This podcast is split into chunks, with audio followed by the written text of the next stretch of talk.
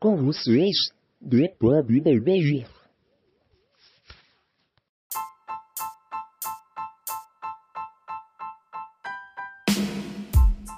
Salve, salve galera do meu Brasil Baronil! Tudo bom com vocês? Aqui é só alegria depois do meu título maravilhoso. Eu sou campeão da América e eu tô feliz pra caralho. Sei que não precisava falar, mas eu tenho que falar. E é isso aí, Palmeiras ganhou do Santos e chupa secadores. Mas por falar em secadores, por falar em goleada, por falar em título, e porra aconteceu de novo no Southampton. Aquela água lá tá diferente, não tá não, Alex? Tudo bem com você, meu querido? Tudo bem, água abençoada, cara. Olha, olha, o todo, toda temporada oficialmente tem que passar menos um vexame por, por temporada. Agora, assim, agora é coisa pessoal. Todo time fala que é, que é o orgulho do não sei o que, o Chelsea fala que é o orgulho de Londres, Liverpool é o orgulho de Liverpool. Agora o Southampton, eu, não, não tem outra. Eles são, eu posso dizer que eles são mais conhecidos por tomarem de 9 a 0 em casa e fora. Não, não tem desculpa agora. Jesus, 9 a 0. Tudo bem, meu querido Matheus? É, e o você foi o responsável por essa goleada hoje. Meu Deus do céu. Não acreditei, não. Eu tava pensando que era brincadeira. Como que vai, Matheus? Tudo bem, Guto? Tudo bem pro Alex? Um bom dia, uma boa tarde, uma boa noite Aqui pro nosso é público. E feliz demais! Como, como eu, não, eu posso estar diferente? Outro 9 a 0 e das, dos três 9 a 0 da Premier League, dois é do meu time. Então, eu tô tranquilo. Jesus do céu, 9 a 0 Meu Deus, só foi o Minamino ir pra lá que. Ai, Jesus, vamos começar aqui com a IFL, enquanto os outros integrantes do podcast vão chegando. Alex, o momento é seu. Fala aí o que aconteceu. Hoje tentar fazer um podcast no mínimo uma hora, gente. Eu sei que eu teve um pessoalzinho mimimi, podcast longo, tenho que ficar vendo durante três dias. Vai, não quer ver, não vê, ninguém é obrigado a porra nenhuma. Sou obrigado, você é obrigado? Você vê porque gosta, então assiste até o final. Comigo não tem essa não. Alex, é contigo. Então vamos lá, vamos começar logo de, de cima, vamos começar a Championship. O Millwall e Norwich, eles estão empatar, eles empataram em 0 a 0 já é o segundo empate seguido do, do Norwich City, mas a margem está tão grande que eles nem se preocupam. O Bournemouth é, é um time que está mais oscilando, está pipocando bonito, e agora perdeu de 2 a 1 do Sheffield Wednesday, o Sheffield Wednesday que está lá brigando para não cair. O Nottingham Forest está é, tá se reforçando de toda maneira que dá, é, trouxe agora, se não me engano, foi Glenn Murray, é, Glenn Murray, que esteve emprestado no Watford no início dessa temporada. Aí o Nottingham Forest foi lá com o Brighton e contratou eles, eles em definitivo. É pedido do técnico Chris Hugton. E o Nottingham Forest venceu por 2 a 1 o Coventry City. O Nottingham Forest já está mais se afastando aí do, do Z3. Rotary United e Derby County não aconteceu. Esse esses dois times, sempre que vai rolar jogo, sempre acontece alguma coisa para eles não. para não ter o jogo. Ou antes fosse tudo de Covid, agora é o gramado que, que não, não, não tava bom. Enfim, não aconteceu o jogo e o Wycombe não fez gols contra o Birmingham City. Atualizando a tabela, Norwich líder, 55 pontos, Swansea 50, terceiro Brentford 48, Brentford tem um jogo a menos, Watford 47, Reading 47 e Bournemouth 42 pontos. Na zona de rebaixamento, o próprio Rotterdam United, com 25 pontos em 26 jogos. É, o vice-lanterna Sheffield Wednesday, com 23 pontos em 24 jogos. E na lanterninha, Wycombe Wanderers, 16 pontos. Acho que já é praticamente um rebaixamento virtual aqui. Mas enfim, vamos para a terceira divisão. A terceira divisão teve alguns jogos aí, a maioria foi jogo que foi adiado. E tem, se tem um time que vai preferir que esse jogo tivesse sido adiado de novo, é o Bristol Rovers, porque tomar 6 a 1 do Accrington não é mole, não. Accrington 6, Bristol Rovers 1, exatamente isso. Na disputa direta contra o rebaixamento, Swindon Town 1, Wigan Athletic 0. E na disputa direta pelas playoffs, Charlton Athletic 1, e Portsmouth 3. Meu time fez essa parte e aí eu, o Southampton tratou de tra fazer meu dia ainda mais feliz ainda. Vamos já conversar disso. Blackpool 2x0 no Northampton. Crew Alexandra 1x0 no Shrewsbury, lá na casa do Shrewsbury. Indo aqui para a tabela, Hull City líder com 48 pontos, vice-líder Lincoln City 48, terceiro Doncaster Rovers com 45 pontos em 22 jogos. O Doncaster Rovers é o time a ser temido nessa, nessa League One. Apesar de estar em terceiro, eles têm muitos jogos em mãos e ainda estão com uma campanha muito boa. Então o Doncaster Rovers é o time a ser temido. Quarto lugar, Portsmouth com 44 pontos. Quinto lugar, Peterborough United com 43. Sexto lugar do Sunderland com 40. Portsmouth, Peterborough e Sunderland, todos com 24 pontos. Indo aqui para a zona de rebaixamento, o Swindon Town venceu o Wigan com isso, é, se não me engano, é pela primeira vez que eles saem da zona de rebaixamento. Eles estão em 19 agora, mandaram para lá o Northampton Town. É, o Bristol Rovers, que foi o time goleado, é o primeiro time que é logo acima da zona de rebaixamento, 23 pontos em 24 jogos. Northampton Town está lá abaixo, está com o mesmo número de pontos, mas perde no saldo de gols. O, o Z4 é completado por AFC Wimbledon, 22 pontos. O próprio Wigan Athletic está mais preocupado em existir. O Wigan Athletic ainda não encontrou um dono propriamente dito para, para o seu time. E o último lugar é do Burton Albion com 16 pontos. Vamos lá. League 2, quarta divisão. Nós temos aqui um confronto direto ali pela, pela, pela promoção. É, o, a tabela acabou não sendo tão impactada, porque dos seis jogos que era para acontecer, três não aconteceram por causa do gramado sem condições. A chuva, as tempestades não deram trégua ali pelo Reino Unido. E só três jogos aconteceram. Carlisle United 1, Forest Green Rovers 2. O Forest Green Rovers assumiu a vice-liderança e está empatado apenas. Na, está empatado nos pontos com o líder, que é o Cambridge United. Perde só no saldo de gols. O terceiro, Carlisle United está com 42. O, G7 é completado por Cheltenham Town, Flaming Rovers, Morecambe e Newport County. O, do, quarto, do quarto ao sexto tem 41 pontos e o Newport County tem 40 pontos. E na, lá na zona de rebaixamento nada mudou porque só um time que estava envolvido jogou mesmo. O Steven Age perdeu de 1 a 0 para o Exeter City e o Steven Age ainda está fora da zona de rebaixamento.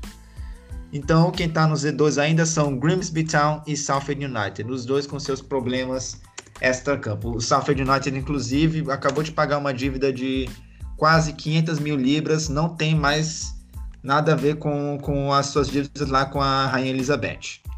Então agora é, é o tempo do Southend se recuperar e tentar sair da zona de rebaixamento. Agora dá para pensar em, em escapar do rebaixamento. Na National League, o Torquay United, que é o líder, acabou oscilando tanto que acabou perdendo aqui para o Altrincham 2x1 para o Altrincham na casa do Torque.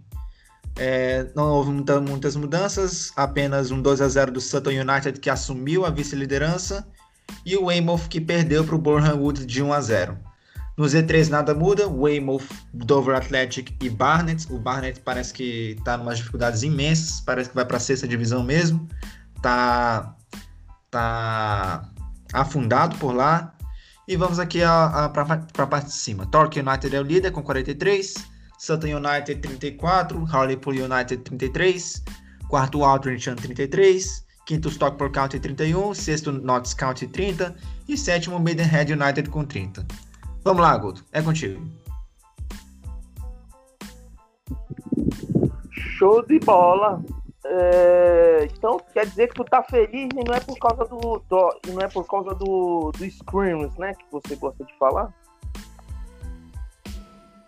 É por causa dos scammers, scammers. É como a gente chama. Scammers, de escória mesmo. Screams. Screams é outra coisa, não sei de onde é. eu tirei. É, é, a gente chama eles de scammers, eles chamam a gente de skates. Não sei, acho que eles não gostam muito do Charlie Brown, nem do Tony Hawk. Que merda, né? Fala, Matheus. Sério, o nosso apelido pejorativo que eles deram pra gente é o, é o mais, tipo, bosta que, que, que é possível dar. Chamar a gente de skate? Mano, skate é de Tony Hawk, cara. Pelo amor de Deus. Ah, vocês são uns skate, viu? Ah, vou ofender vocês. Eu vou, eu vou xingar você de bananão. Ai, Pior, decidido por, por uma fanzine do, do Southampton. Uma revista do Southampton fez uma enquete decidiu chamar eles de skates, porque skate seria um insulto lá na Marinha Real Britânica. Meu amigo, o skate pra mim é, é, é Tony Hawk. Ah, pelo amor de Deus. É, eles devem ter a, a posição deles, alguma coisa deve de ofender, né? Não iam chamar de skate à toa também, né? Mas para nós aqui é meio idiota. É... Matheus, fala, Matheus, enfim, desculpa aí. Não, é. Primeira, para quem não, para quem estava em Marte, chegou hoje na Terra, o, o Derby County contratou o Teden Benji para de empréstimo do Manchester United, né? O Rooney pediu, o Manchester, obviamente, se puder dar a casa, puder dar outro Trafford pro Rooney, vai dar. Então, eu acho bem curioso que o Derby, o Rooney como técnico, ele tem feito como é que eu vou dizer, é uma primeira boa contratação, porque uma Championship é um garoto que precisa de foco e é um garoto que tem potencial. E é um zagueiro, né? Coisa que o Derby County tem, eu acho, fracos, pelas, pelo que eu vi. Mas eu, eu, o que, que vocês estão achando? Eu queria fazer uma pergunta. O que vocês estão achando do Rooney no Derby County? Alex? Cara, eu tô gostando muito do trabalho dele. Ele tá, ele tá fazendo as, o trabalho muito bem com, com, com as peças que ele tem. Eu acho que ele vai sim fazer o Derby County escapar do rebaixamento. E acho que ele vai virar treina, treinador mais pro, pro longo prazo. Eu vejo o Rooney pra, mais para isso. Agora a questão é do, do o, como é que onde ele vai colocar o Derby nessas próximas temporadas. Eu acho que ele vai conseguir salvar o time. Eu acho que ele tá fazendo um bom trabalho, tá treinando o time muito bem. Antes o Derby County tava ali, é, fincado no rebaixamento, agora tá, tá respirando já tá fora. Tanto que agora tem Rotterdam, é, Wednesday e Wycombe. Eu acho que o Rooney vai, vai fazer um bom trabalho, sim. É interessante frisar que a gente, nós poderemos ver, não sei se o Rooney vai continuar também. É, eu, é que depende de todo o planejamento que ele, que ele se propõe também, né? Mas poderemos ver o Rooney como técnico no Derby County tentar alçar voos maiores, né? que nem tentar chegar à Premier League. Essa temporada não vai rolar, mas mais para frente, com dificuldade financeira mais melhorando, pegando jogadores emprestados, eh, montando elenco, seria, eh, a gente começa a ver na montagem de elenco do Rooney qual as pretensões dele e como ele vai trabalhar no Derby County. Agora ele caiu de paraquedas. A próxima temporada eu acho que vai ser a crucial para vermos como, vai ser o Rooney nessa jornada. Ele tá seguindo um, um pouco os passos do Gerrard, né? apesar de ainda estar na Inglaterra, não é um time que ele tem prestígio como Manchester ou Everton. Não, o que eu posso falar do Rony é que muito do que o Alex fala, né? É, antes da antes da ele começar a assumir, né, como no comando técnico, o time era um dos últimos colocados, estava vários jogos sem vencer, é, e ele mesmo jogando, né? Vamos lembrar disso. Ele estava jogando nesse time. Aí depois ele virou técnico, aí estava sendo técnico e jogador, acumulando as duas funções. Aí, com o passar do, do tempo, ele viu que era um rojão muito forte e tinha que se integrar, é, entregar mais, né? Vamos dizer assim, ao cargo, porque é Championship e a Championship é, um dos campeonatos mais difíceis que tem na, na Europa, assim, ganha muito, para mim sai muito da frente de muito campeonato aí de, de, pompas aí, que só tem um ou dois times. A Championship é aquele campeonato que a gente não sabe quem vai subir, porque os times é muito nivelados e sempre tem uma surpresa. E eu acho que pelos resultados tá bom, que igual o Matheus e você, Alex, também falaram, que ele conseguiu pegar o time, tirar da zona e está tentando recuperar o time, dando uma estabilidade para se manter na Championship. Aí passando essa temporada, aí sim, pegar um trabalho do início, ver os jogadores que estão no time, quem vai ficar, quem não vai ficar, para poder fazer um trabalho a longo prazo e quem sabe assumir aí uma, uma Premier League aí vai ser sensacional, né, gente? Vai ser muito bom mesmo, sensacional mesmo. Matheus?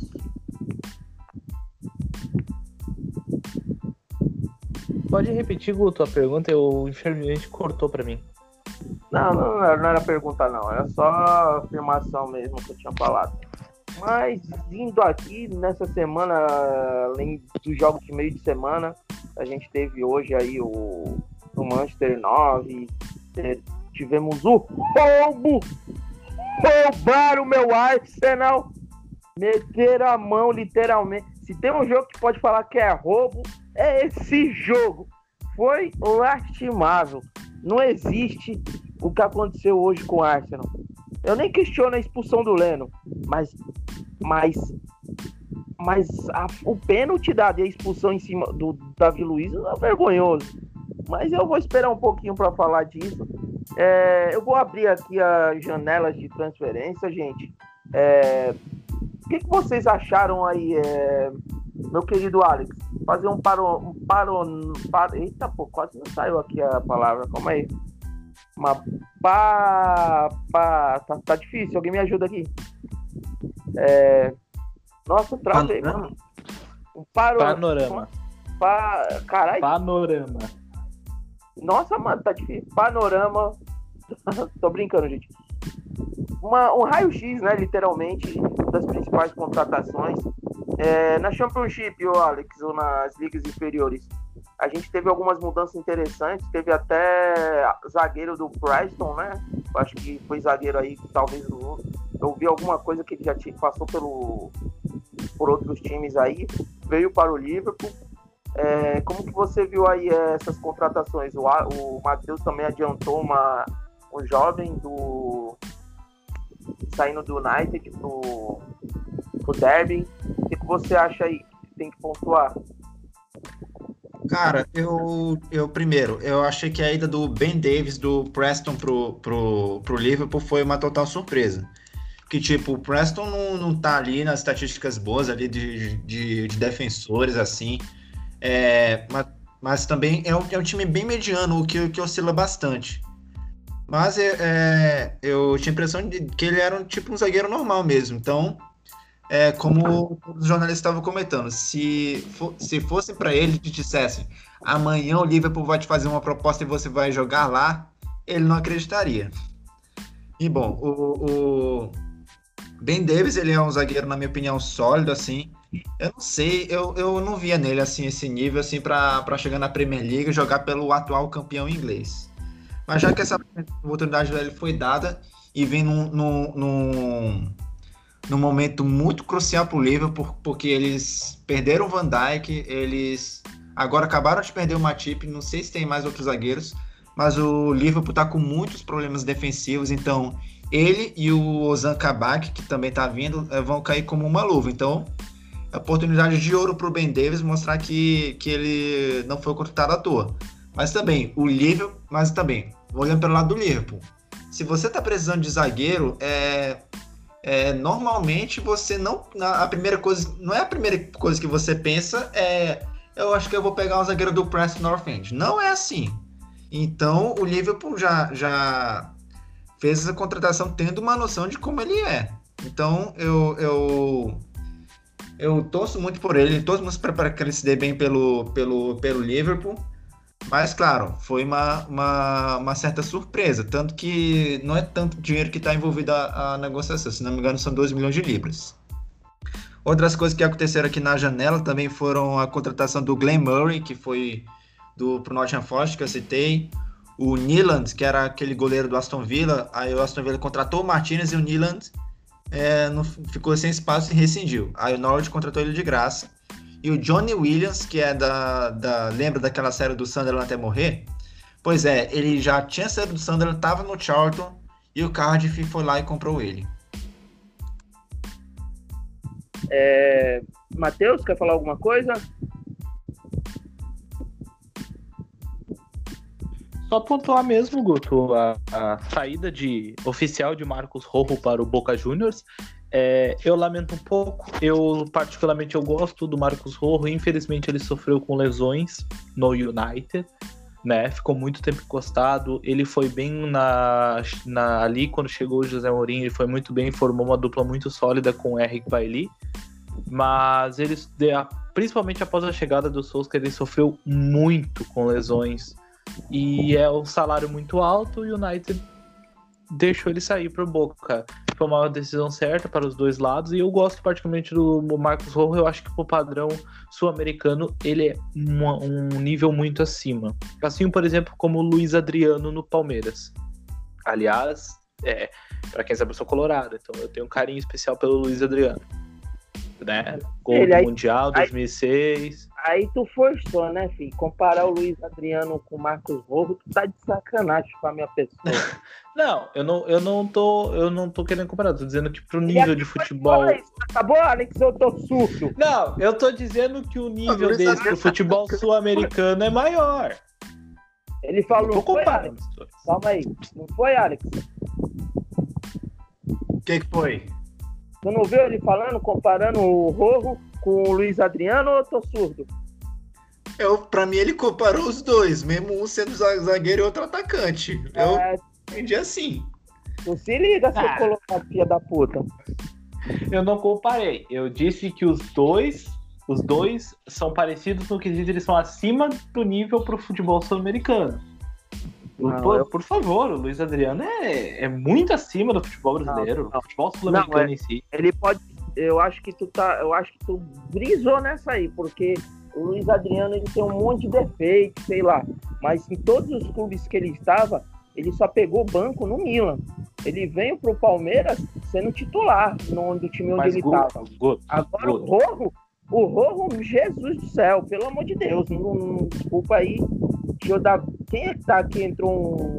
Não, um mas GH o, o Guto, eu não, É o- eu não disse que o Luiz Adriano é abaixo.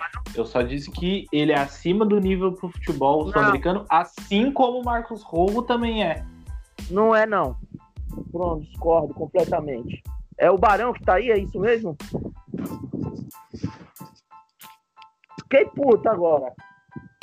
Sou eu, Opa, quem? Barão, Nossa, voz grossa. Tá com... É, voz de homem. É o áudio, eu acho. Alguma coisa tá corrompendo aí. É, eu, vou, eu vou ler aqui, gente. Estou falando da, da, das transferências. As zoeiras à parte. Tô brincando, viu, Matheus? Leva pro coração, não, tá? Não, não. Eu, eu só quero. Eu queria finalizar com o homem, né? A maior promessa do futebol inglês. Ah, o cara das danças, da resenha. Jesse Lingard oficialmente é jogador do West Ham, pelo menos por seis meses. É, eu sou um cara que, que mudou muito algumas opiniões ao longo do tempo. Eu acho que é um bom empréstimo para ambos. O Lingard é um bom para grupo, ele é um jogador ok, um jogador para grupo e é o bom para ele recuperar a confiança do West Ham, que é um time que tem uma pressão bem menor do que o Manchester United.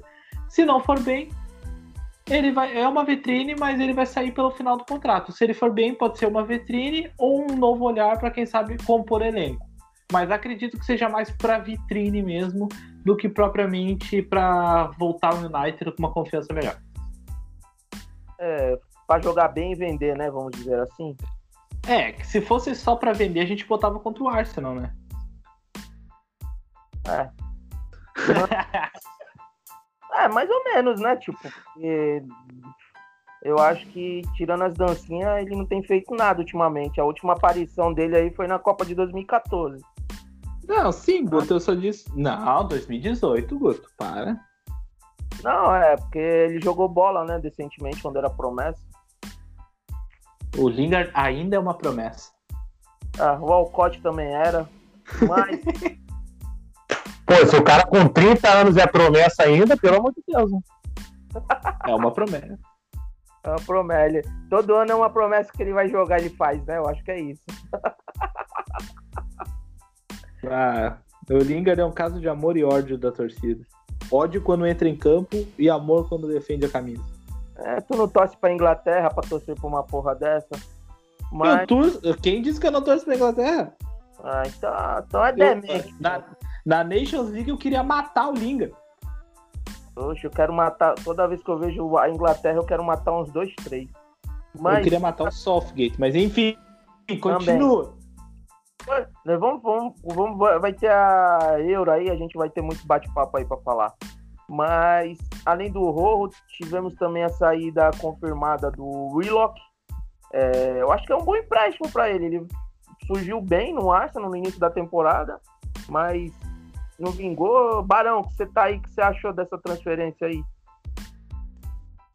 Ah, eu achei bom, cara, o, o Willock sair. Porque tava precisando, né? Perdeu espaço, o próprio Arteta falou isso. Que não tava tendo mais espaço para ele. O, o Saka veio pedindo passagem aí. Chegou o Partey ali também no, no meio de campo.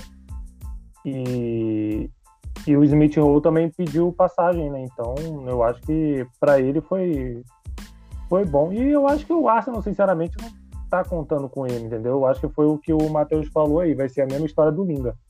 É, vai ser para fazer uma temporada boa e, e tentar vender, entendeu? Porque eu acho que pelo, pelo que a gente escuta aí de, de bastidores, né? A gente estava até conversando off aí, converso com você de vez em quando. O, o Arsenal tem, tem, tem estado aí, mexeu aí no mercado e pretende, pretende, é o que falam, procurar um meio-campo aí world class, entendeu? Mas tudo também depende da pandemia, porque não tem dinheiro no mercado e tal. E depende também dos donos. Mas é o que eu venho falando há vários podcasts atrás, entendeu? É, não sabemos o que os donos trataram com o Arteta assim que ele chegou, entendeu? Então, ele mandou uma galera embora aí, provavelmente a gente vai falar dessa galera que foi mandada embora. Mas eu acho que pro, pro Willock foi, foi bom. Assim como pro Niles também foi, foi bom o empréstimo. É, nós estamos indo por partes aqui. Agora chamar o Alex para conversa. Teve um jogador que saiu da Championship e foi para o Everton, que foi o, o Joshua Ken. É, foi uma boa pro Everton, gente? O que vocês acham aí, Alex, primeiro, por favor? Cara, eu acho que foi uma boa pro, pro, pro Everton. É, cara, o, o Joshua King foi tão disputado que o Bournemouth acertou ao mesmo tempo a oferta do Everton e a oferta do Fulham. Então ficou a parte do Joshua King escolher o, o, o aonde ele queria, ou se queria ficar do lado dos Toms ou, do, ou dos Cottagers. Aí acabou decidindo pelo Everton. Eu acho que o King ele foi um cara que conseguiu se manter constante, meio toda aquela oscilação que o Bournemouth tava, tava tendo. Tipo, ele começou, ele começou bem, o time começou bem, ali, brigando ali pelo título, mas depois o Bournemouth foi perdendo. É, inclusive perdeu pro Derby County do Wayne Rooney de 1, de 1 a 0. E perdeu de novo, foi perdendo até que ficou em sexto. Mas o Joshua King assim se, se, se destacava, já se destacava pelo, pelas temporadas anteriores na Premier League. Eu acho que, que ele vai ser uma boa pro, pro, pro próprio Everton. É, inclusive, um parêntese aqui, o Josh Madja, outro do personagem do Sunderland até morrer. O Josh Madja, ele acabou de ir do Bordeaux, que foi para onde ele foi vendido, para o Fulham. E essa, essa contratação é um empréstimo até o final da temporada com opção de compra de 10 milhões de euros, o que dá 9 milhões de libras. E é isso. Eu ia, eu ia chegar lá, eu acho um bom jogador esse. Um, assim, eu fiquei, eu fiquei muito emocionado. Tanto que quando você postou lá, eu falei, nossa, é o da série do Thunder, né? E parece que. É, sabe quando você joga fantasy, fantasy e tu vê aquele teu carinha e não é você que comanda, aí fica. Não é filme, é tipo, é realidade. Aí tu vê ele não tinha. Então, eu espero que o Fulham ele consiga retomar o seu futebol de quando surgiu, porque também não, não explodiu lá no, no Bordeaux. E vamos ver o que vai ser aí. Tem uma aqui que eu entendi aqui, meio engraçadinha, o Alex. Vê se você compreende. O Vanderberg, aquele zagueirão holandês, ele saiu do. Tipo, o Liverpool comprou o. Comprou não, trouxe o. Não, agora eu não sei se comprou. Deixa eu ver. Voltando aqui pra cima. Comprou. Comprou. Então, comprou. E caramba, hoje eu tô que tô, hein? Sepp Van der Berg emprestou pro Preston. Isso, emprestou pro Preston, né? O... Foi tipo aquela troca. Eu compro o zagueiro seu e deixo esse aqui seis meses para ganhar experiência. É, o Barão também já antecipou aí, o, o Niles é, é outro dos jogadores aí que a gente não sabe se vai, se volta.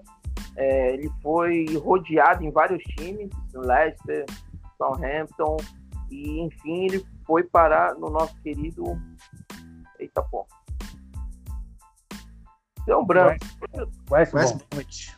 West Bromwich. West Bromwich. E... Falar que o Arsenal fez uma verdadeira limpa, né, meu querido Barão? É, era necessário, né, essa, então, essa limpa. Desculpa Porque... aqui, só, só, só, só confirmando aqui, ó. O Mustafa saiu, o Willock saiu, o. E, caramba, acabei de falar o nome dele. O ah, Niles saiu. Saiu o Ozzy, o Niles, o Willock, o Mustafa, o Colasinati, o Sócrates, o Mason, o Smith e o Medley. É, o Smith e o Medley são da, da base. E como você viu isso aí? É, uma, é, é enxugar o elenco? Você acha que o Arteta está pensando nisso? Porque também são jogadores, tirando o Ozil, os outros foram todos, o Ozil, o Sócrates e o Mustafa, o Mustafa saiu, fechou o contrato também. É, os outros foram, como que eu posso falar, é, emprestado, né? Vão voltar no final da temporada. Como que você vê isso aí como torcedor? É, na verdade, o, o Arteta, lá quando o Arsenal estava mal das pernas, lá com aquele tempo todo sem ganhar um jogo, ou perdia ou empatava, teve uma entrevista coletiva que ele falou que estavam vazando coisas do vestiário. E do jeito que a proporção que tomou, e aí uma vez numa entrevista coletiva perguntaram se ele sabia quem era, e ele falou que já tinha uma ideia de quem era. Entendeu? Então, é, o, que, o que se supõe, né? Ninguém confirmou nada, mas o que se supõe é que é, o grupo do Ozil Tava passando as coisas para ele e ele vazava para a imprensa. Entendeu? Era isso que estava acontecendo. Até a questão lá do, do Gunner Saurus, lá que o, que o Arsenal demitiu temporariamente o Gunner Saurus, né? Porque não estava tendo jogo, então não fazia sentido ter o mascote. Pelo menos foi isso que, que o Arsenal declarou. E aí o, o Ozil veio é, a público dizendo que pagaria o salário do, do, do Gunner Saurus. E isso, essas coisas não pegaram muito bem, né? Pro, pro, pro Ozil e para pro, os parças, vamos botar assim, né? Então, o, eu acho que o Arteta já tinha uma noção de quem era. E aí foi mandando um por um embora. Foi o Ozil primeiro, é, o Mustafa, o Kolasinac ele foi emprestado, tá? É, nós somos Schalke 04 até, o, até a morte, né? Porque se o Schalke já prometeu que se ficar na Bundesliga eles compram o Kolasinac. Então a gente aí tá torcendo pro, pro Schalke aí é, ficar na, na Bundesliga aí. Ai, então, chegou um reforço aí. O meu medo é que chegou um reforço, né? Chegou o Mustafa lá. Então, esse reforço eu não sei se é muito bom, né? Mustafa na zaga dele. Mas. É, já tem um entrosamento de merda. É, então, assim, é, é, é meio, é meio duvidoso. de todo mundo. É meio duvidoso isso aí, entendeu? Então, assim, mas a gente tá torcendo, a gente tá torcendo pro. pro... Não, eu, ô Barão, eu tive que correr atrás dessa informação aqui, mas tu, tem como tu repetir? O ar, eles prometeram comprar o Kolasinac caso eles saíssem da, da zona. Se eles ficassem na Bundesliga, é, se eles se mantivessem na Bundesliga. Aí eles é, prometeram é, comprar o Colasinati do Arsenal, porque o, o Colasinati ele foi emprestado, tá? Ele não foi, ele não foi rescindido o contrato, igual aconteceu com o Ozil, aconteceu com o Sócrates e aconteceu com o Mustafa. Só para contextualizar rapidamente, tu quer o Arsenal... ou quer chorar? Oi? Quer rir ou quer chorar? Ah, sei lá, eu quero rir hoje. É, então eu vou rir aqui. O Schalke 04 está em último lugar, com oito pontos, 10 pontos atrás do primeiro time que está fora da zona de rebaixamento. É, sim. O time vem de 4 a 1 aí, que tomou do Bayern de Munique. Ah, mas aí só, é esperado. Só Deus na causa, viu? É, e é. só para contextualizar toda essa questão, que toda essa logística é, financeira que o Arsenal fez, o Arsenal, é, acho que mês passado, pegou empréstimo tá? No Banco de Londres, pegou 120 milhões de libras emprestado, tá? E esses 100 milhões de libras, eles não poderiam ser utilizados para a contratação de jogadores, tá? Então foi com, com esses 120 milhões de libras que o Arsenal fez acordo para mandar o, o, o Sócrates, o Ozil e o Mustafa. Ninguém sabe como é que foi feito esse acordo, tá? É, provavelmente ninguém saiu perdendo, foi bom para as duas partes, tá? Alguém deve ter chorado mais que o outro, tá? mas a intenção do Arsenal realmente era era se livrar desses caras e conseguiu. Ainda não conseguiu do Colasinati, né? Porque o Colasinati ele ganha, se eu não me engano, 180 mil libras por semana no Arsenal. Porque quando ele veio do Schalke para o Arsenal, ele veio a custo zero. Então, como a gente já conhece, quando o cara vem para o Agent, é compensado no salário, entendeu? Então, é. o, Só para terminar aqui, o... fortuna. Só para terminar aqui a, as transferências no Arsenal, é, chegaram, né, o goleiro do ex-Brighton, o Matt Ryan. Matt Ryan. E o nosso goleiro. Já tá machucado. Ah, é complicado. E o Oder, Odergaard, né, o meio-campo lá, a Real Madrid também chegou para ajudar aí a bagaceira. É. É, deixa eu dar aqui uma boa noite pro Richard Klopp. Tudo bom, meu querido? Boa noite, mestre. Tudo bem? Me perdoa a demora aí para chegar, viu? Nada, calma. A gente ainda não falou do. Estamos falando das transferências aqui ainda. Tá? É, eu tava ouvindo. Eu entrei e fiquei quietinho para não atrapalhar ninguém aí. E beleza, suave. É, tivemos também outra transferência aqui bastante comentada. O William José também chegou do chegou da Real Sociedade pro Overs, Wolverhampton. É, eu acho que foi um bom nome. O Wolverhampton precisava, né, gente? Então se alguém pode ir comentando, se alguém quiser, que eu tô olhando aqui. O Tomori saiu do Chelsea pro Milan emprestado. É, o, o William José é até uma, uma situação estranha, né? Porque o Wolverhampton acabou de trazer o Crutone de volta. e aí trouxe o William José e mandou o, e vendeu o Crutone. Uma logística meio estranha assim que, que, o, que o Wolverhampton fez. Mas o, o William José ele veio com opção de compra.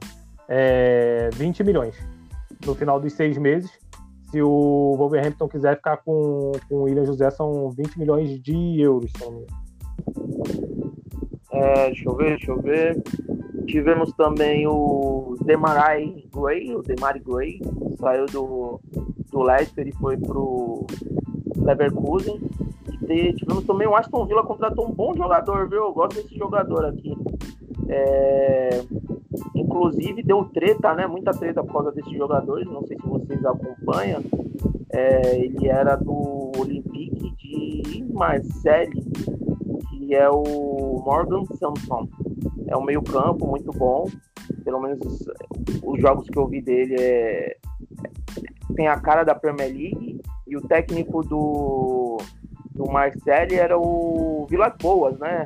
Que teve passagens aqui pelo Tottenham e Chelsea, se eu não me engano. E ele ficou puto, né? Que o clube estava fazendo umas coisas muito nada a ver, a política envolvendo muito dinheiro. Ele pediu o boné. Inclusive, meu querido Alex, ele está sendo especulado aí no nosso querido São Paulo. Já pensou um técnico de Premier League aí no, no tricolor paulista? O André Vilas Boas? Isso. Cara, eu, eu, eu até gostaria, mas, tipo, eu tenho um medo. Tipo, qualquer técnica que vai pra cá tem a ver com, também com o ambiente, assim. Cara, eu sei que o, que, o, que o cara é bom, mas, tipo, eu fico com medo do cara acabar se queimando por aqui. E do jeito que a coisa tá feita pro São Paulo, né? Bem, tô vendo é, aqui. O meu... Pode falar. Eu só queria fazer um comentário sobre o André Velas Boas no São Paulo. É, eu acho, eu não, a gente nunca pode falar impossível no futebol, né? Ainda mais um técnico que está procurando se recolocar no, no mercado. É, porque, assim, querendo ou não, o Olympique de Marseille é o maior clube da França ainda, apesar do PSG do tamanho todo. Então, na França, ele nunca mais vai arrumar emprego. Ele fechou uma porta de trabalho ali muito séria. E ainda mais com essa saída esquisita que ele teve do Olympique, né? Lembra muito o Abelão quando saiu do, quando ele teve uma chance lá no Olympique, saiu e nunca mais voltou para a Europa, nunca mais teve chance. O fato é, ele ganhava aí na faixa de 7 milhões e meio de euros por temporada. É, é muito mais, por exemplo, do que o Jorge Jesus ganhava no Flamengo. Então, eu acho que é um salário um pouco alto para qualquer clube brasileiro no momento. E mesmo que ele venha, às vezes, buscando uma recolocação, digamos assim, uma, digamos assim, uma recolocação profissional e venha para o São Paulo, mas o São Paulo é um ambiente meio inóspito para técnico, né? O cara chegar agora num, numa reta final de brasileiro, se ele não for bem e ele não começar não indo bem no Paulista, a chance dele ser demitido é gigante, né? É bem, bem, bem por aí mesmo. É um tal de estragar técnico que é uma beleza. Mas deixa eu ver aqui. Tem também o brasileiro, né? Foi pro RB Salzburgo lá, o lá do Bernardo saiu do Brighton também. Acho que só, né, gente? Não teve nenhuma bomba assim que explodiu. Tivemos algumas renovações alguns jogadores como Jack, Jack eh, Wilshere foi pro Bournemouth, mas não tivemos nenhuma bomba, né? Renova, tivemos algumas renovações de contrato. O Igalo, o Igalo saiu pro time da Xangai Sensua. Tivemos o Maier também saiu. O Maier nem chegou, né? Na verdade, no, no Palace venho recebendo um salário O cara não conseguiu jogar no Palace. A verdade é essa. O Mer perdeu tempo no Palace. Ele foi lá pensando só na questão do dinheiro e aconteceu o que aconteceu. Ele quase vinha pro Arsenal, não foi isso, meu querido Barão? Não, foi pro Lívia. Foi pro Lívia. Quase que ele foi pro Lívia. Foi uhum. nada ali. Pagou caro o nosso querido Palace nele. Não foi baratinho, não. Pode falar, ele, ele não é um jogador ruim, não, hein? Ele não é um jogador ruim. Não é não, pior que não é, só que, enfim. Tivemos, enfim, a saída do... dele que infligiram na coisa. O Colônia, o Cone, eu vou chamar ele de Colônia, que é mais fácil. O Colônia tá brigando para não cair também, se não me engano. Mas o Colônia tá numa situação melhor do que a do Schalke. Então ele tá assinando até o fim da temporada. Eu tô torcendo para que ele se dê bem e salve o Colônia. É isso. Deixa eu ver como que tá o Colônia. Eu vou aqui. Eu, tô, eu, tô, eu pro Schalke. Vou comprar até uma camisa. Ah, isso é, isso é, isso é amar um clube, viu? O Colônia, o Colônia, vamos ver, o Colônia. É, o Colônia tá ali, é o. É o tá com 18 pontos. Segundo fora, é. Segundo é. fora. Ai, céu. Tem draga. É, mas ali ele é o segundo fora, mas aí a gente tem que comparar com o que ele tá. O Arminia tá com 17, o Mainz tá com 10 e o Schalke tá com 8. Aí tem outros times ali com 22 e tal. E para terminar aqui, gente, eu acho que se eu esquecer alguém, se vocês quiserem lembrar, é, o Lucas Piazon, enfim, né? Acabou o contrato dele com o Chelsea. Que pena. Eterno. Ele saiu metendo o pau no Chelsea, coitado. eu ia agradecer o Chelsea pagar 7 anos do meu salário. Porra! Tá viajando o mundo, pô. Via... Viajou bem, viu? Pra Holanda, então, visitou quase toda a Holanda. Ai, gente, vamos falar de jogos agora. Estamos é, aqui só para assim, cada um tiver assim. Quem vocês acham que contratou melhor até agora aí nessa janela? Quem se deu bem? O é, Alex. Cara, boa pergunta mesmo. Eu diria que o Arsenal é, decidiu bem quem, quem quem mandaram embora, no caso, que foi saiu fora o Mustafi, é, saiu fora o Willow que o, e o Maitland que estavam precisando de, de, de, experiência. Agora, o que fica na dúvida é a contratação do Davis e do Kabak da parte do, do Liverpool. Então, esses aí que, que, que eu fico com, com o pé atrás, porque eles, eles, no caso, ainda têm coisas a provar. Meu querido Barão, você, qual a sua pontuação aí dessa janela de transferência? Não, eu acho que foi o Arsenal também. Se lembrando dessa galera toda aí, eu acho que o melhor aí, a melhor janela foi a do Arsenal. Já, já, se, já se esperava, né, do, do, do Arsenal fazer isso. Não sabia quando seria feito, mas se esperava muito do, do Arsenal isso, né? De mandar ah, eu... os caras embora. Eu não gostei não, porque ainda ficou no time o William e o Albameyang então não se desfez tanto não. É, esse, esses vão demorar para sair, porque renovar, um chegou agora e o outro renovou agora.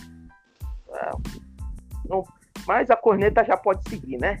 É, Matheus, e você gostou aí do Manchester United? Enfim, qual é o seu destaque aí?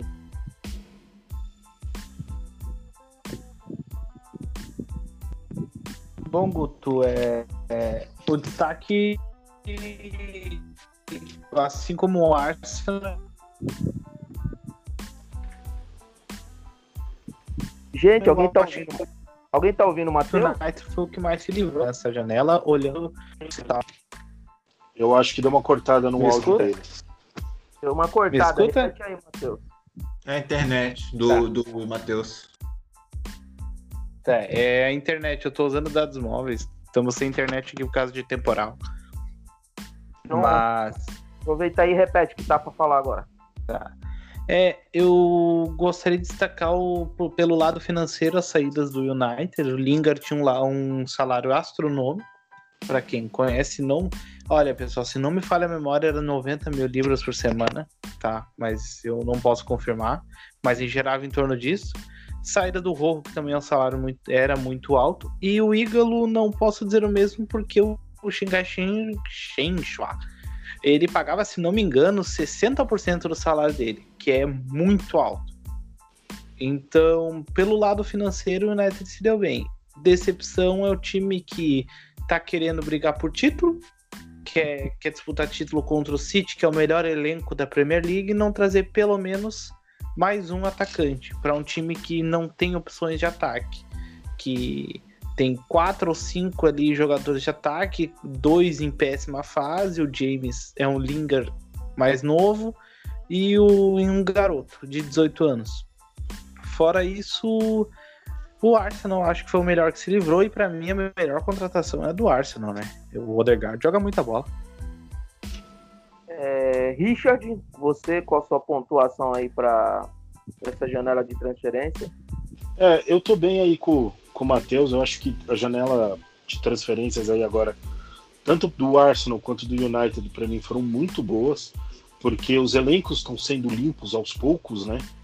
E é um trabalho que leva muitas janelas para ser feito, a não ser que você vá fazer alguma coisa muito disruptiva, como o Guardiola fez no, no, no City, que ó, você vai embora e pouco importa quanto que a gente tem que pagar para mandar você embora, e você vai embora e acabou. É, o Lingard, a saída dele, eu fico com uma pontinha de dor no coração por ter sido um atleta da base e tal. A gente sabe que nunca vingou, mas querendo ou não, é um cara que veio da base, então dá um- um- uma certa tristeza. O Rojo não dá essa mesma tristeza, mas também tinha um salário relativamente alto, é, conforme o Matheus até já comentou. Então, assim, todas essas aberturas foram muito boas. O, eu acho que o United ele só fez uma cagada com relação ao Igalo. Ele poderia ter segurado, tentado segurar o Igalo. O Igalo, inclusive, ele tá, tá para fechar com um time aí da Arábia Saudita que vai jogar o Mundial, inclusive. É, ele vai, deve se apresentar ao clube depois do Mundial. Desses países dos Emirados Árabes, ele que vai jogar nesse Mundial o Palmeiras vai jogar, e o Bayern também nos próximos dias. E ele tá para fechar ali, então é, é, é é certo que ele não ficaria na China, né? Então o United poderia ter tentado mais alguma coisa, ou pago aí os 15 milhões, 20 milhões que, que se queria por ele, porque realmente o nosso ataque não tá bem. Apesar do ótimo jogo hoje, a gente sabe os defeitos que existem no time e tem muita coisa para ser feita ainda. Beleza, beleza. Agora, Matheus, antes de começar a falar aqui, a gente tem, a gente tem uma aposta para pagar, viu? E tu?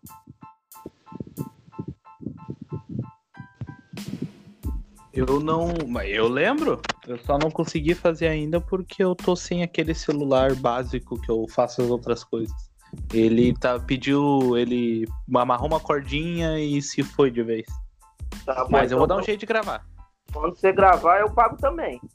Eu não esqueci. Tranquilinho. A- acredita que ontem eu, Eu fui fazer, ontem eu fui fazer uma live, aí sem querer eu coloquei a foto de um cachorrinho no meu, no meu negócio.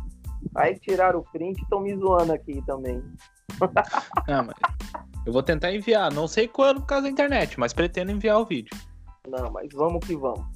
É, Mas eu vou pagar a minha, porque senão o Mauro vai aparecer aqui chorando, que só eu que não pago a aposta. Mas.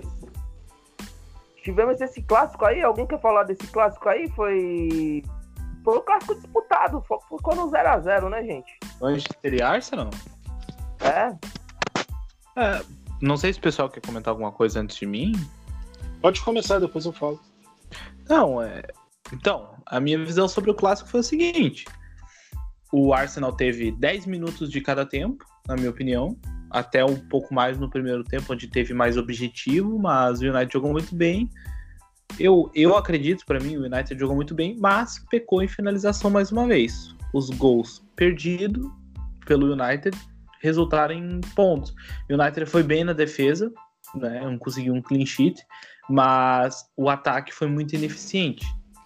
Pegando parâmetro como hoje, foi muito bem no ataque e, e tomou um gol. Mesmo anulado, tomou um gol.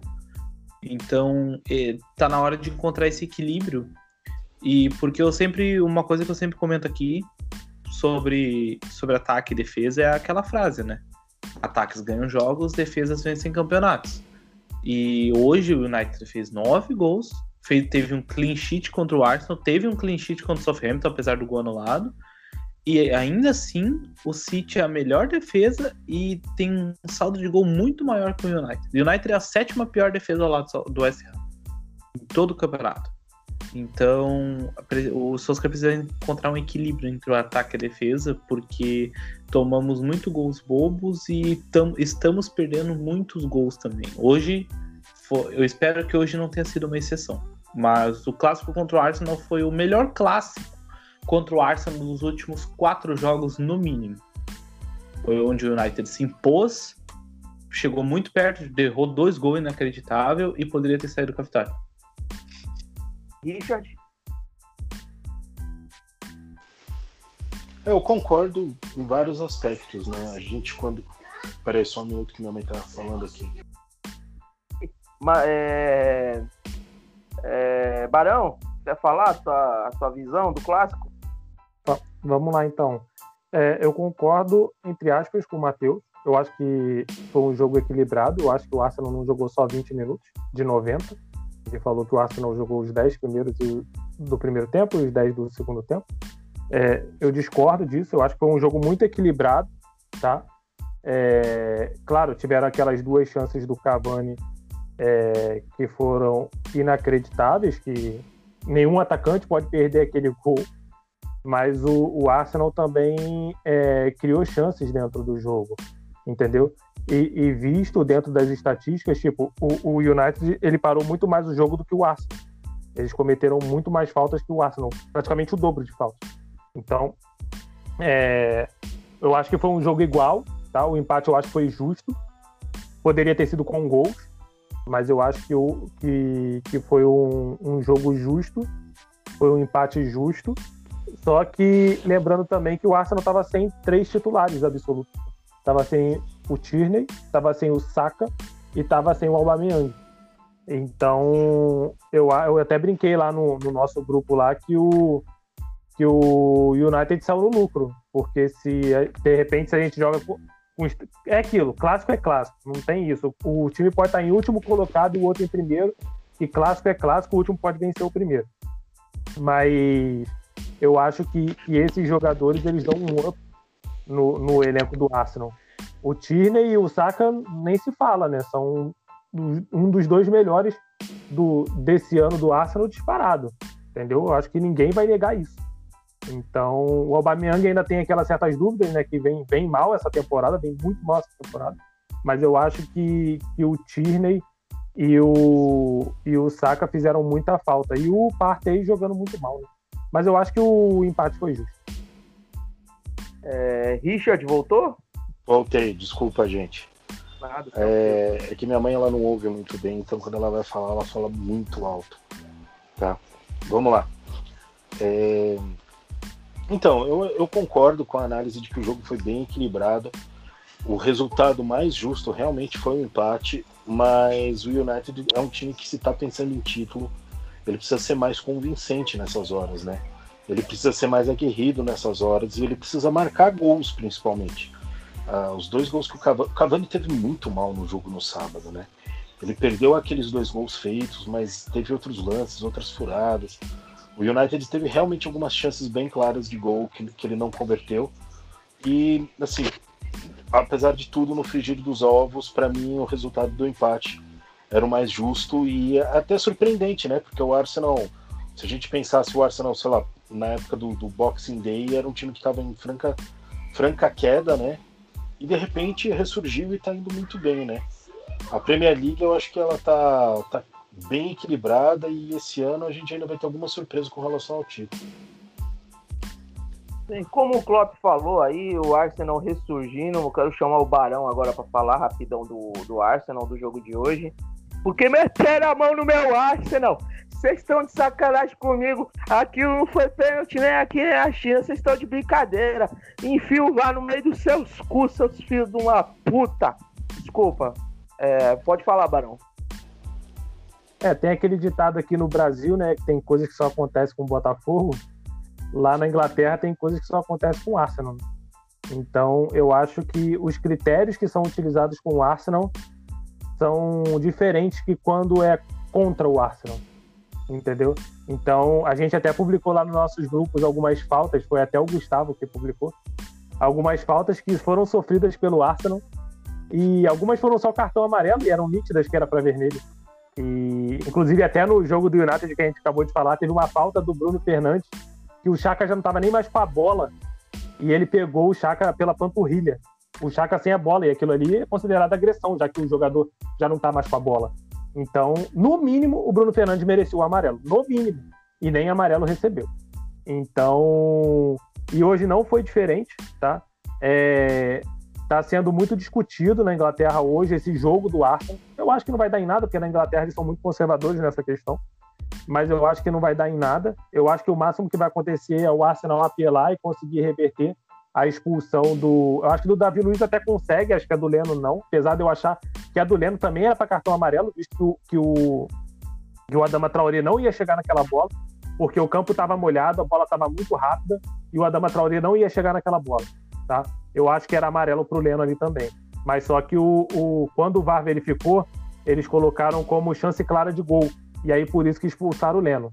Que foi a mesma coisa que aconteceu com o Davi Luiz, que foi chance clara de gol e expulsou o Davi Luiz. Só que existem várias câmeras rodando. E vários. O, eu acabei de ler aqui no, no Twitter. O, quem conhece, quem acompanha a, a Premier League há muito tempo, conhece o Mark Clattenburg, que é ex-árbitro aí da Premier League. Ele disse que o Davi Luiz não merecia ter sido expulso. E na visão dele, a falta ocorreu, era para ser pênalti, tá? Que é muito discutível, tá? Já escutei gente falando que não foi pênalti, tal. Mas na visão dele foi pênalti, mas que o árbitro errou em dar o cartão vermelho pro Davi Luiz, tá? É... Oh, e existem várias. Existem... Oi. Eu posso te falar, eu vi o lance. Eu vi o lance, eu não vi o jogo, nem o de sábado, não posso nem falar, porque sábado eu estava fora de mim, estava na expectativa do jogo do Palmeiras. E, e no jogo de hoje eu também não vi. Eu vi, mas não vi.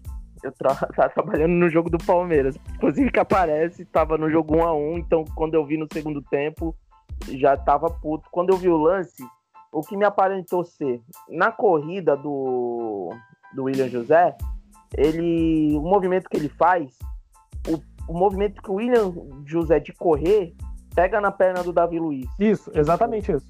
Exatamente isso. Tipo, isso não quer dizer que foi pênalti, isso não quer dizer que o. Tanto que o Davi Luiz ele, ele, ele, ele ainda tem essa consciência de deixar o William José passar para não tom, é, trom, é tombar, para não é ser discutível, pênalti. É discutível. Não, entendeu? É, um, é um lance, é um lance interpretativo. Não foi pênalti. Então, para mim também não foi. Para mim também não foi. Por quê? O cara tá correndo e, e, a perna do, do, do, do William José que bate no joelho do, do Davi Luiz. O Davi Luiz em nenhum momento teria intenção de fazer a falta. Nenhum, até porque o, o Davi Luiz estava muito longe. E o Leno já estava abafando a bola. O Leno ia defender aquele, aquele, aquele chute do, do William José. Se vocês verem o lance como um todo, o, o Leno ele já estava em cima da bola. Ele ia defender aquela bola, ia bater no Leno. Então, assim, eu acho que ele tinha que ter visto o contexto todo, o, o, o, o Craig Paulson.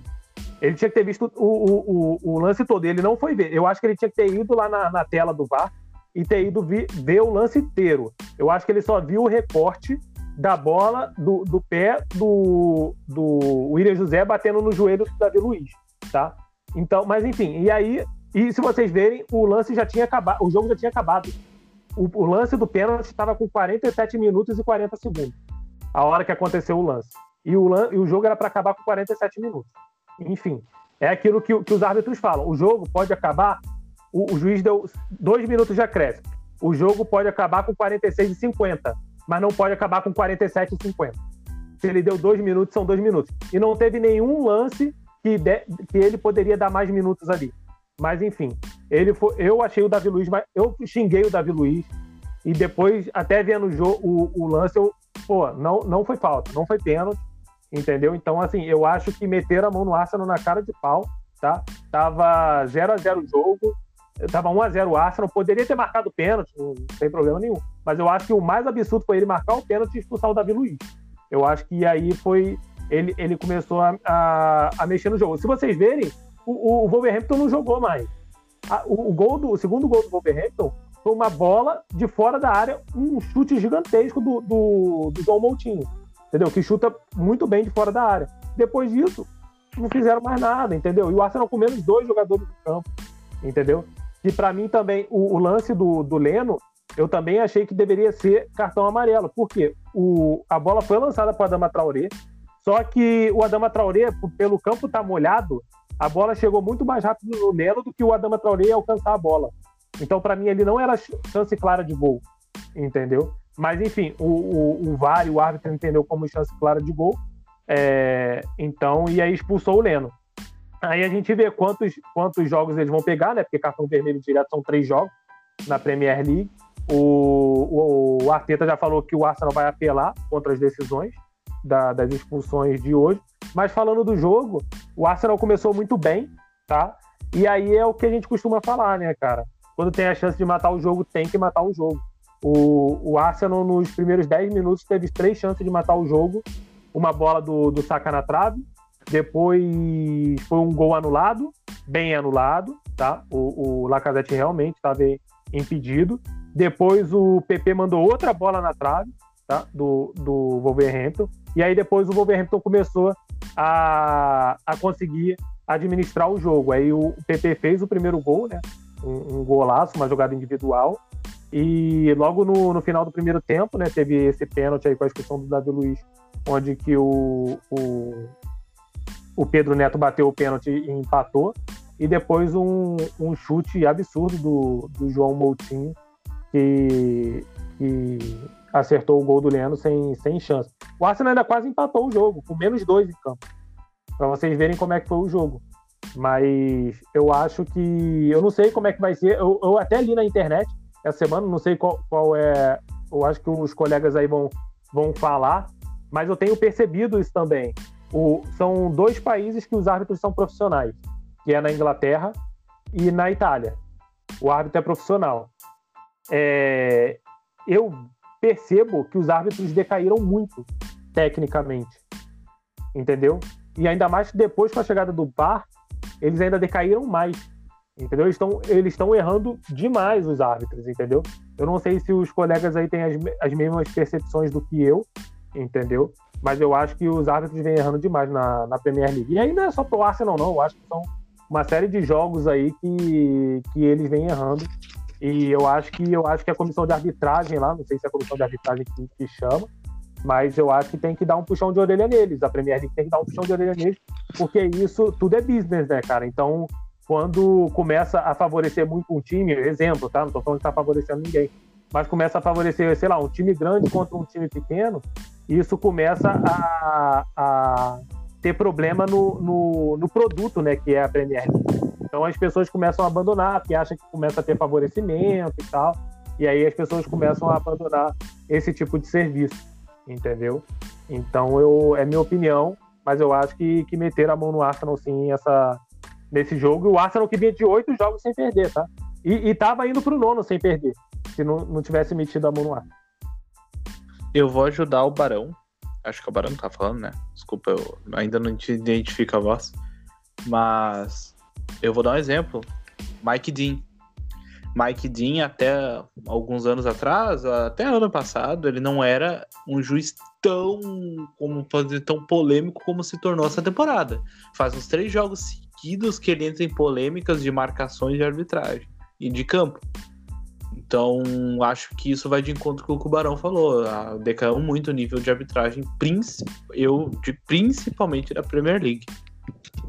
Só, só complementando o que o Matheus está falando, hoje, hoje teve um lance no jogo do United com dois minutos de jogo que o cara do Southampton pegou o McTominay, né? Isso. E de, ba de cima para baixo foi muito bem expulso, muito bem expulso, tá?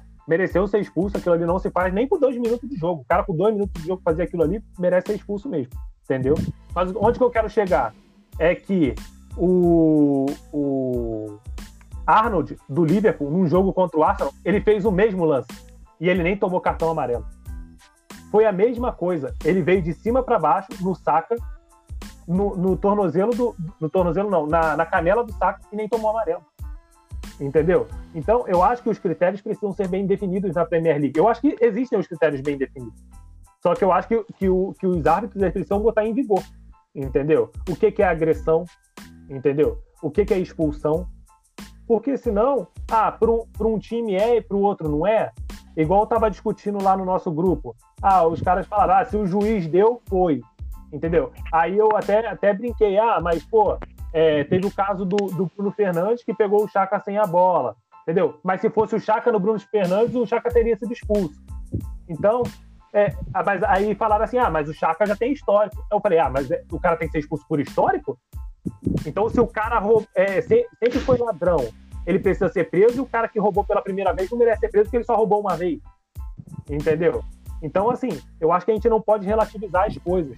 Eu acho que existem critérios, existem regras e elas precisam ser usadas. Independente se é para um cara é, X ou Y. Se é um cara que, que, que já é experiente no futebol ou se é para um garoto que está começando agora.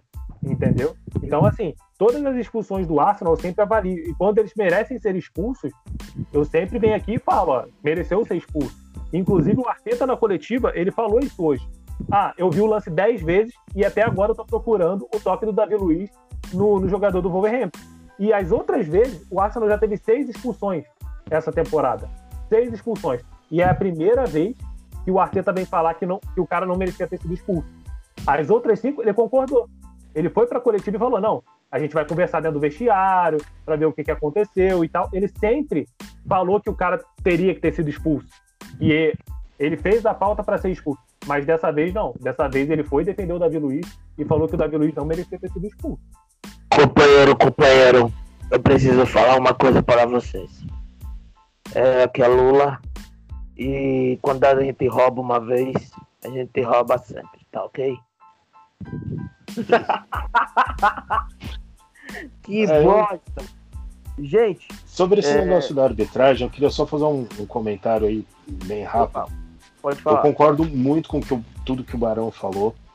É, eu acho que a Premier League ela apresentou uma certa arrogância quando ela foi tentar instituir aquele VAR dela, que era um pouquinho diferente do restante do mundo.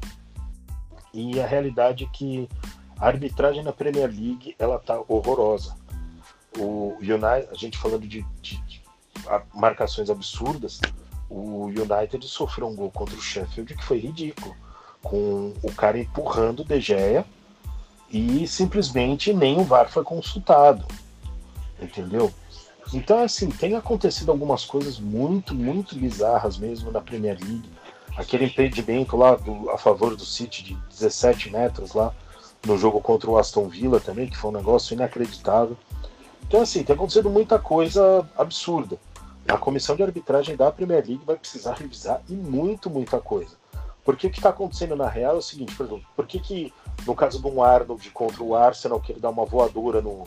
no eu só não lembro que jogador que era do Arsenal, mas que o cara foi dá uma saca, voadora. Não saca. E não acontece nada. Por quê? Porque o Klopp pressiona muito a arbitragem antes do jogo. Você veja que, por exemplo, o United é, ele é um time que ficava muito rodeando a área e estava se dando pênaltis, obviamente, coerentes para o United. No jogo do 0 a 0 contra o Liverpool, teve um lance lá que era para ter sido pênalti. Depois teve um outro lance que não foi. Só que o Klopp, antes da partida, começou, ah, porque o United sempre ganha pênalti. É líder, mas faz muito gol, mas sempre tem pênalti. Não sei o que, ele já botou uma pressão na arbitragem. Hoje que foi ser marcado novamente um pênalti pro United, desde o Boxing Day praticamente. Entendeu? E os técnicos têm um papel fundamental nisso, impressionar a arbitragem. O Solskjaer, hoje, quando ele pegou o relatório da comissão de arbitragem sobre a partida do United contra o Sheffield, o que, que ele fez? Os caras foram perguntar na, na entrevista coletiva para ele se ele tinha alguma coisa para falar tal, ele já foi direto em cima da arbitragem. Então, assim, é, essa pressão toda que existe é porque técnico sabe que se decide não somente jogo, mas se decide campeonato com erros de arbitragem, com erros de interpretação. E um grande problema é que a gama de, de situações que são interpretativas está muito grande. Então o cara põe uma pilha muito grande para cima do árbitro, o árbitro, o, o árbitro cai principalmente quando é um técnico muito grande, como, como Guardiola, como Klopp. Aí gente como o Arteta, como o Solskjaer, que ainda não são tão grandes, acabam sendo prejudicados nessa situação. Sobre a arbitragem que o Mauro comentou, é, lembrando que uma vez, eu não vou lembrar o ano, tá? O Ferguson comentou, se não me engano, alguns dias antes do clássico contra o Liverpool, sobre um pênalti, sobre pênaltis estão serem marcados para o United. Naquela, se não me engano, naquela semana o United vence o clássico contra o Liverpool um pênalti. É, a importância de não só induzir a arbitragem, não, não querendo falar, ah, temos que induzir a arbitragem, mas não aceitar que nem o Solskjaer aceitou o Klopp falando, falando, falando de arbitragem, a arbitragem começou a prejudicar, e o Solskjaer não falou. Eu gosto dessa uhum. parte do Solskjaer não falar muita coisa, mas ele é bonzinho demais da conta, às vezes. Mas o, o Ferguson, ele, a, a, a, tal da história do Ferg Time, o Ferguson sempre pressionava a arbitragem a dar mais um, dois minutos do que, que era para ser Tem uma história dessa daí que rolou. Tem uma história. É, ele sempre pressionou a arbitragem. Quando o United tava perdendo, empatando, precisava fazer resultado, ele virava e falava, não, mas você vai dar só isso, mas e, aí, tipo, até uma formiga que cruzou o gramado ele pressionava o juiz para dar mais tempo, entendeu? Isso não é legal, mas isso é um, faz parte do jogo psicológico. Eu acho que o, o, o, grande problema não é nem quando o cara faz determinados tipos de pressão. O grande problema é quando a gente pega lances que são hediondos, por assim dizer, e que o técnico está lá pressionando o árbitro, pressionando, principalmente o quarto árbitro, porque ele está com o radinho ligado ali, vai tudo pro ouvido do juiz, e o juiz vai caindo naquilo, né?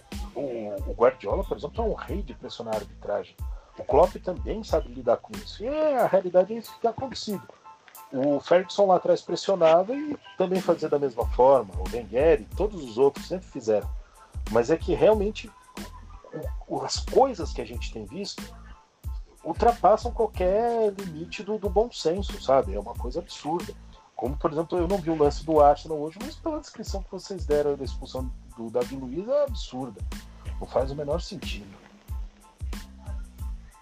É, pessoal, só, só, só, complementando, Guto, só para finalizar esses erros bizarros aí que, que a gente está comentando aqui, que, que, tomou conta do nosso podcast, vamos lembrar do ano passado, né? O jogo do Aston Villa contra o Sheffield, que a bola entrou absurdamente, ninguém viu, e se o, o Aston Villa perde, aquele jogo estava rebaixado.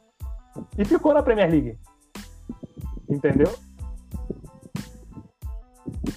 É, é complicado pra caralho. Vou começar a falar de, de, de arbitragem. Eu não entro no mérito, não, mas eu acho que, para terminar mesmo, tipo, tem o VAR. Era só olhar que ele ia perceber que não encostou seja o lance do Davi Luiz ou qualquer outro.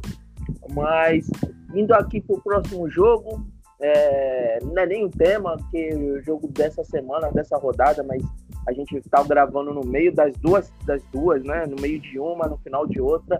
Mas não tem como não falar dos 9 a 0. É, 9 a 0 que o Manchester United deu no, no Southampton.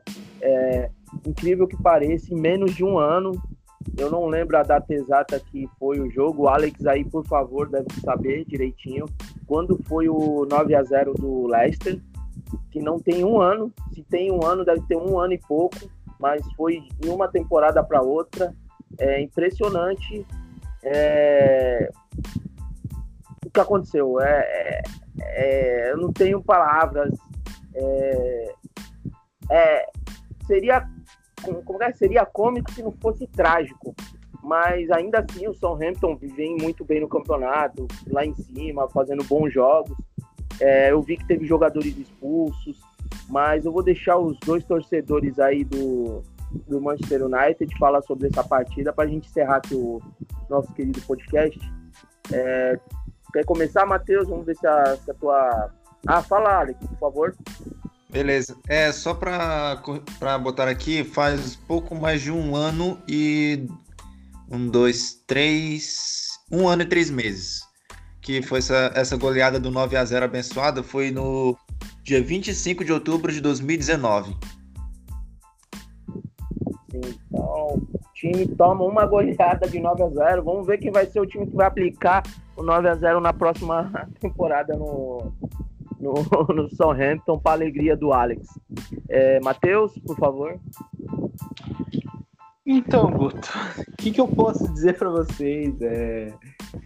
Não, sinceramente, é, tô, acostumado a vir aqui criticar, criticar. Hoje, como é que eu vou criticar o, que, o time em campo? Se, se o gol do Southampton fosse validado, eu até criticaria. Mas, não. Não tem como criticar um time que faz 9 a 0 Eu gosto de destacar é, o destaque para a forma como o Solskjaer tem, tratou o Marshall no jogo, colocou depois do jogo estar basicamente ganho, o Marshall faz dois gols para recuperar a confiança. Greenwood faz, bom jogo, faz um bom jogo para poder recuperar a confiança e manter um ritmo de crescimento.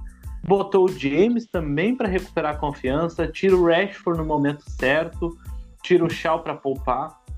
Então acho que foi, foi um jogo perfeito. Não foi um jogo perfeito, porque ainda tomou um gol que foi anulado.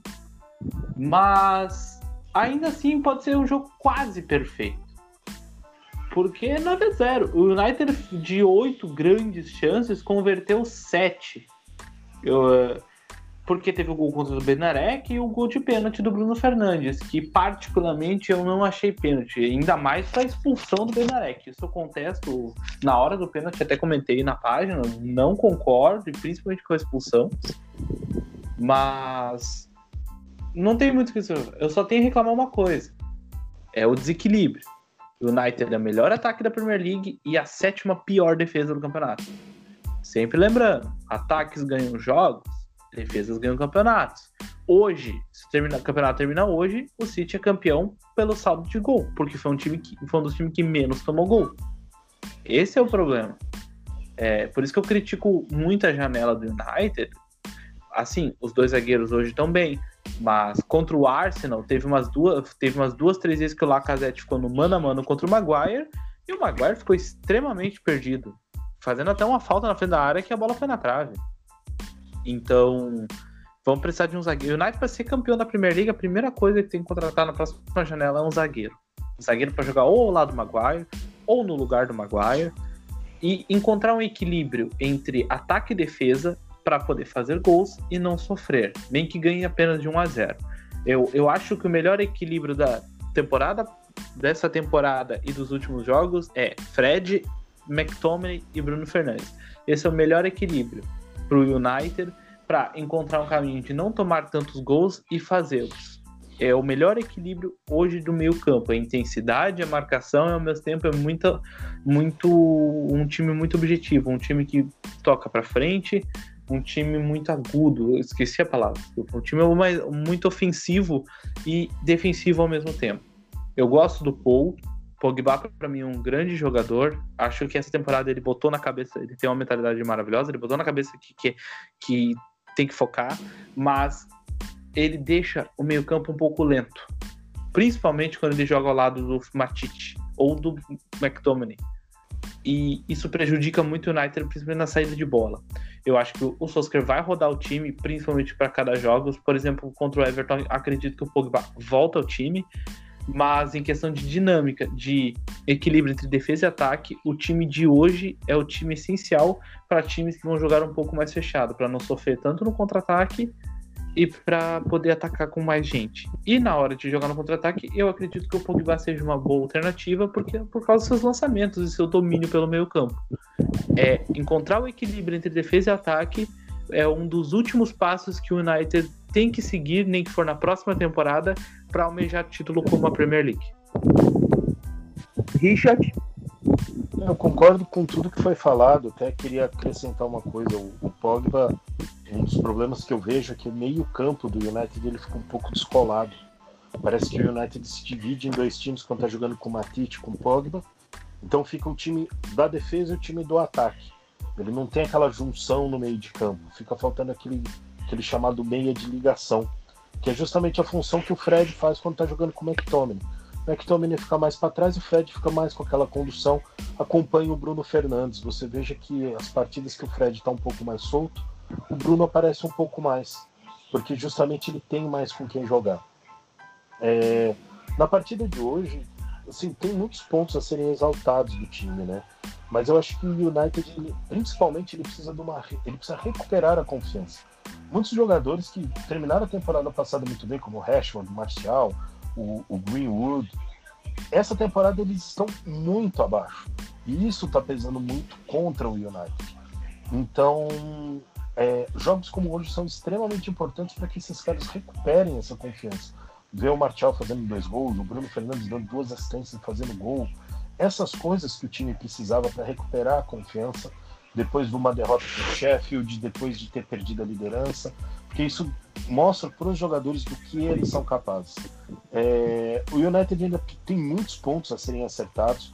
Uma coisa que o Solskjaer, que a gente vê que ele está desesperadamente tentando fazer, é acertar o lado direito do time, porque o United até metade de, do, desse campeonato ele não tinha um lado direito, ele não tinha jogado pelo lado direito, era tudo pelo meio e pela esquerda, e o time era extremamente previsível.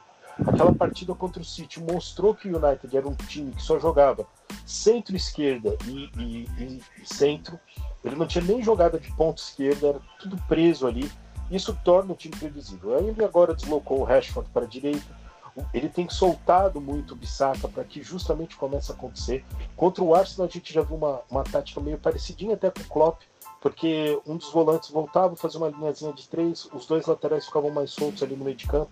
O Bissaka, inclusive, apareceu contra o Arsenal, não somente dando passes, mas como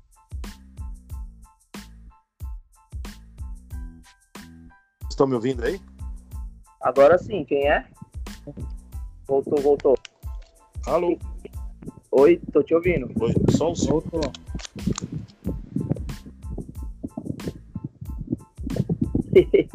Ai, ai. Klopp voltou? Desculpa, gente. Acabou a bateria do meu fone no meio da, da falação. Voltando. ah, é, hoje, hoje tá, tá tudo. Aqui eu uso um fone Bluetooth para gravar. Hoje tá, é, tá uma maravilha. Já aconteceu, já comigo.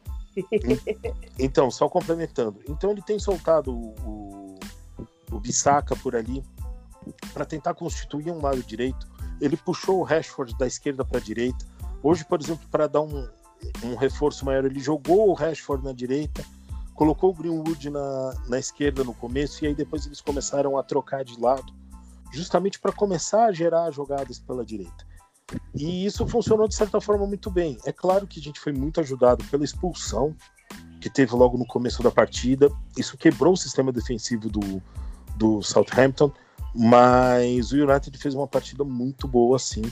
Inclusive, foi assim, até surpreendente para mim a forma com que o time se postou e a, a, cara que ele teve. Me lembrou muito o que, o que tinha acontecido com a gente anteriormente, que a gente fez uma partida relativamente ok contra o Liverpool, fez 0 a 0 logo em seguida a gente ganhou no meio de semana de 1 a 0 sofrido até dizer chega, e aí quando chegou no domingo de novo contra o Liverpool pela FA Cup, o United jogou muito. E depois, de repente, teve uma queda de desempenho absurda. Então é isso. É, tá, tá trabalhando, tá na linha certa, mas eu, eu quero que seja campeão essa temporada, mas eu ainda não vejo o bolo pronto para ser servido essa temporada. Acho que o bolo do United ainda está crescendo, ainda está se formando, existem ajustes a serem feitos, e a hora que esses ajustes, ajustes forem feitos, principalmente com a chegada de pelo menos umas duas ou três peças, aí sim o United vai ser um candidato seríssimo a título. É isso aí, minha gente tivemos alguns jogos hoje aqui, só para não deixar passar. É, teve, além dos 9 a 0 do Southampton e Manchester United, que foi no Old Trafford, tivemos no Molinô é, o Wolves ganhando do Arsenal, o Sheffield ganhando também do West Bromwich. Aliás, o Sheffield tá voltando a vencer aí, é a segunda, terceira vitória, acho que é a terceira. É, será uma luz no fim do túnel ou o fim do túnel vai fechar? Em breve saberemos. E tivemos o meu querido Newcastle mais uma vez, tomando paia, perdeu em casa para o Crystal Palace. E amanhã teremos Burnley e City, é, Fulham e Leicester, Leeds e Everton, Aston Villa e West Ham, Liverpool e Brighton, e na quinta, né, Tottenham e Chelsea. É, os torcedores, tanto do Tottenham como do Chelsea, é, não vieram pro podcast, então não dá para postar, né? Então, infelizmente, eu vou ter que dar uma chincha neles, porque eles não compareceram. Tomara que perca os dois. Tem como é. perder os dois? Tem, ah, eu, eu, eu, eu e o Matheus. É, aliás, você também deveria pagar a aposta no meu lugar, eu acho, viu, que aposta? que aposta é essa aí? A gente tá apostando aqui toda vez que nossos times se enfrentam. É, o ganhador, o ganhador não, não paga nada e o perdedor paga e se empatar os dois paga. Ah, entendi. Ainda bem que eu não tava nessa aposta aí. É, então, não, mas é entre. É, é entre. Mesmo não estando, tem que pagar. É entre a torcida. Você não, tô sabendo dessa história? Ah, eu falei, mano, tu não participa do podcast aí quer só sentar na maionese, mano? É, eu vou sentar só na maionese por enquanto. Ah, tá vendo? O cara tá fugindo mais da raia. Bem, bem, bem que falam que aí no Rio de Janeiro é acostumado a fugir das balas, né? Então tá explicado. Porque, tipo, se for botar o. Uh, essa, essa temporada, não. Essa temporada o Iago tá bem, mas nas outras ele ia pagar todo o podcast. Ah, o Iago é viado, tem que pagar todo o podcast. Não, também, não, não tô questionando a opção sexual dele, mas. Ai, gente, muito obrigado aí pela presença de todos. Alex, muito obrigado aí. Espero que as coisas tenham melhorado aí em Manaus para ti. Sei que tá tenso, mas mais uma vez obrigado aí. Uma pena aí, a gente ficou sabendo no meio da semana do professor, mas vai dar tudo certo. E até a próxima. Valeu, Alex. Valeu, até a próxima. Perdeu o otimismo jamais, as coisas já estão começando a melhorar por aqui já. É, e eu nunca perdi a, a fé que a gente ia superar isso com, com toda certeza. Já, já tem muita gente vacinada aqui já, os idosos estão tudo sendo vacinados, já está passando a marca dos 50 mil já. Tá, tá muito bom, tá, tá melhorando bastante. E é isso, valeu, muito obrigado a todos que nos acompanharam. É, play a Pompey, e a, sua, a sorte de vocês todos é que vocês não torcem para um time que tomou 9 a 0 em casa e tomou 9 a 0 fora. E só tem um título importante e o time, o time rival tem quatro. É isso aí. Valeu, meu querido Barão, também, por ter parecido aí. Até a próxima. Valeu, Guto. Valeu, rapaziada. Sempre bom estar aqui participando do podcast. Vou tentar participar mais, né, porque realmente a, esse ano com pandemia ficou mais complicado, mas se Deus quiser vai melhorar aí, eu vou, vou voltar a participar de todos igual eu fazia anteriormente. Falou, rapaziada. Abraço. Valeu também, Matheus, meu querido fã gaúcho. Valeu, até a próxima e fica com Deus. Obrigado, Guto, ao Barão, o Alex, o Richard, o Mauro, Agradeço a nossa audiência por sempre nos escutar e na próxima semana espero estar aqui. Agora com a internet para não cair no meio da, de lançar aquela tese braba, tese entre aspas cagada. E um abraço a todos que nos escutam e tchau. Richard, nosso querido amado Klopp, esse o Klopp que todos amam, que todos amamos, que é o Richard do bate-bola do bate-bola não, do Richard do Manchester United. Valeu, Richard. Obrigado aí pela presença, ter chegado do trampo aí na correria e ainda assim ter esse tempo de falar com a gente. É... E vamos que vamos, hein? Obrigado aí. Até a próxima semana, meu querido Richard. Obrigado, Guto. Obrigado a todos aí que participaram. Obrigado por me aceitarem chegando atrasado aqui. São Paulo tá, tá meio debaixo d'água esses dias, e aí quando chove aqui fica uma tortura, né? Mas graças a Deus cheguei, pude participar. Muito obrigado pela oportunidade mais uma vez. E para quem puder seguir, gostar do United, quiser saber mais, siga a página no Twitter, MUFCBR, e no, no Instagram também, MUFCBR. Um abraço, galera. Até semana que vem. Valeu. É Ninguém gosta do United não, mas segue lá, gente. A gente não gosta do United não, mas, mas segue lá. E só para dizer, eu esqueci de falar isso. O Arsenal é a segunda melhor defesa do campeonato, tá? Só pede o City. Tem algo de errado no meio de Deus. Gente, até a próxima. Bom final de semana. Boa semana aí a todos. Se cuidem. Enfim, vamos que vamos. Se virarem jacaré, avisem. E vamos que vamos. Abraço. Até Valeu. a próxima. Falou! Abraço. Falou!